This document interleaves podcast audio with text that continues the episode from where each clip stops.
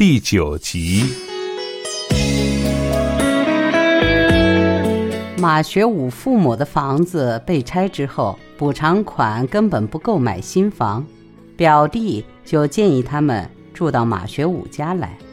两个老人辛苦了一辈子，不如用这笔钱吃好、喝好、玩好，让晚年享受享受。老两口听外甥说的有理，招呼都没有跟马学武打一个，收拾了行李，卖掉家当，一车就过来了。马学武的父亲说：“学武啊，你也别担心，我们每个月会给你们生活费的。”马学武的母亲说：“哎呀，自己的儿子说什么生活费不生活费的，外人听到牙都要笑掉哎。”事到这一步，马学武也无可奈何。李宝莉下班到家，一看满屋子的人，头皮都麻了。再一看，马学武已经把小宝的房间腾出来让给他的爹妈住。李宝莉一股气就冲上脑门李宝莉想：“你好歹也问我一声吧。”李宝莉噔噔几大步走进自己的卧室，叫了声。马学武，你过来。马学武知道这事儿有的吵，心里发怵，却也只能面对。马学武进到卧室，顺手将门关上。李宝莉说：“哎，你什么意思啊？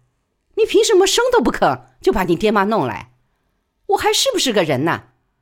我哪里晓得他们会来？他们自己跑来的，未必我让他们回去。好不容易过得清静一点，你又想闹腾。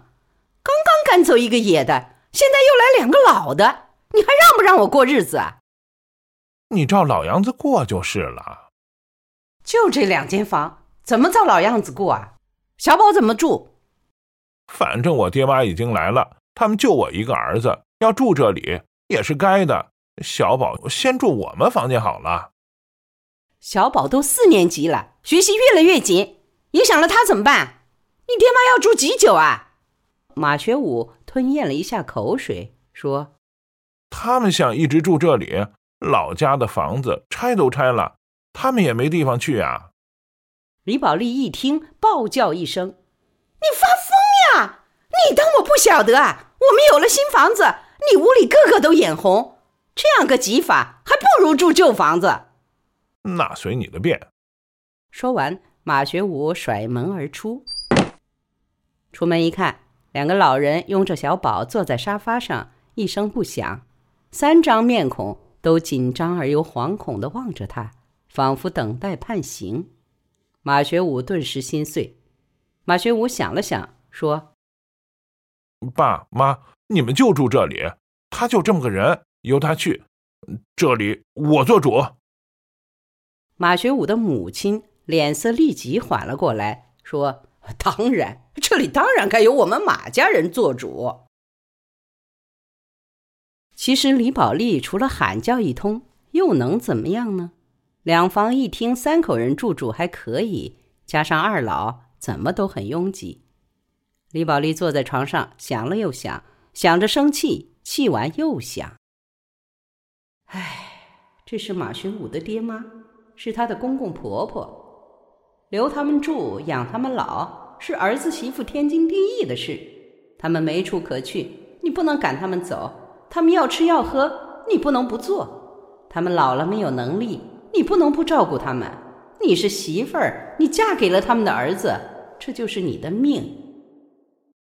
李宝莉这个人就是会想理，想通了，叹口气，认下了。李宝莉抱着被子走出来，拐到小宝房间。马学武不知道他要干什么，跟了过去。李宝莉没好气道：“哎呀，我不得害死你爹妈的！家里这床被子最松软，给老人用。”马学武这才松了口气，心想：“李宝莉这个人再怎么嘴狠，倒也还是个善人。道理简单，想通他很容易，生活却很复杂，容忍它却不是易事。”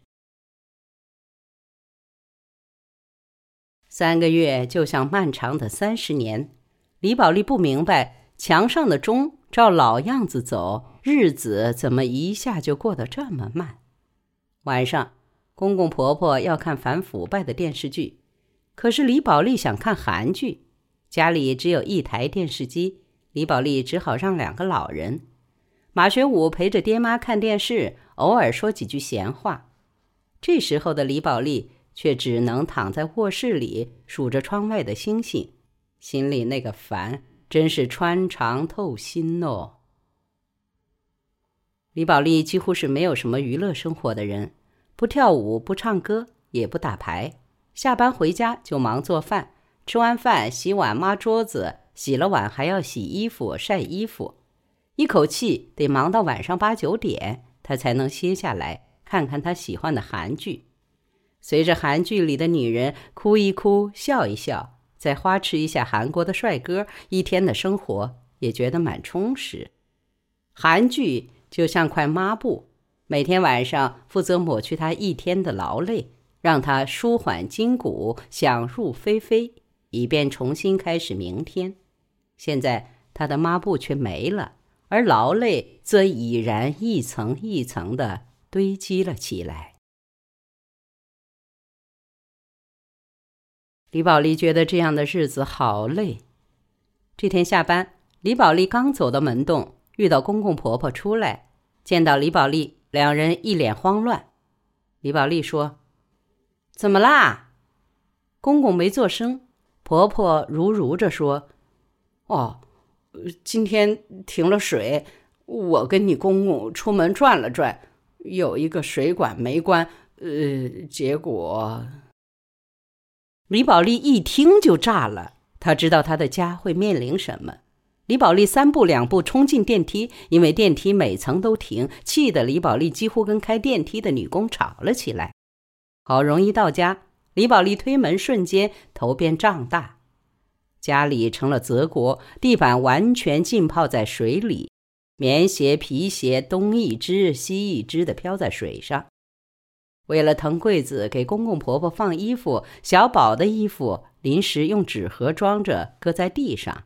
这一下，所有的新衣全被染上了污渍，完全不成样子。李宝莉欲哭无泪，她瘫软般的坐在沙发上，并不想清理。李宝莉对自己说：“唉，这过的什么日子呀？”半个小时后，公公婆婆回来了。婆婆拿出一千块钱递给李宝莉，说：“这个错是我犯的，我赔钱给你就是了。”本来李宝莉满心是火，但她到底没想过要对婆婆发飙。婆婆这么一说，李宝莉的火头一下子窜了出来。李宝莉说：“哼，你说的轻巧，你赔钱？你这千把块钱赔什么赔呀？地板多少钱？鞋多少钱？小宝的衣服多少钱？我装修房子费工费力多少钱？你有钱，有钱你就自己买新房子住呀！你跑到我屋里来干什么？”公公见李宝莉说话如此蛮横，也发了火，说：“你当这房子是你买的？这是我儿子的屋。”我们比你更有资格住这里，李宝莉说：“哼，笑话！你有没有搞错啊？这屋子是夫妻的共同财产。你儿子在外面跟野女人通奸，我如果上法院要跟他离婚，他分分钟就得走人。这房子除了我跟小宝，哪个都没有资格。”婆婆激道：“你瞎说什么？你莫污蔑我儿子！”李宝莉说：“你到厂里去问一下。”好好的厂办主任怎么不要他当了？你儿子在厂里丢脸丢的大，就凭这一件事，我不要他，他就得给我滚得远远的。马学武的爹妈立即变了脸色，声也不敢吭。李宝莉有几分得意，心想：哼，我连你们两个老家伙还镇不住。想罢，又说：我老实讲，你们想要我不甩你们的儿子？想要你们的儿子孙子好好生活，最好走得远一些，回老家租个房子住，我贴点钱都可以。你们怎么把我的日子搞得鸡犬不宁，弄得我们过不下去。李宝莉说完，开始收拾家里